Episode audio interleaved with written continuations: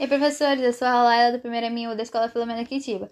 Hoje eu vim falar um pouco sobre a pandemia do coronavírus em nossas vidas. Bom, como todos já sabem, o Covid-19, mais conhecido como coronavírus, é uma doença que é transmitida pelo ar ou contatos físicos.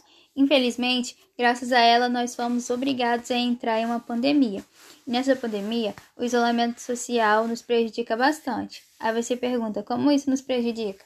Nos prejudica em casos como crises econômicas, desempregos, sem falar na ansiedade em relação à contaminação da doença. O coronavírus também afetou nós jovens nos estudos e em faculdades. Muitas pessoas lidam com outros tipos de doença, o que preocupa mais ainda. A pandemia trouxe com ela não só o vírus, mas também ansiedade, depressão, entre outras doenças.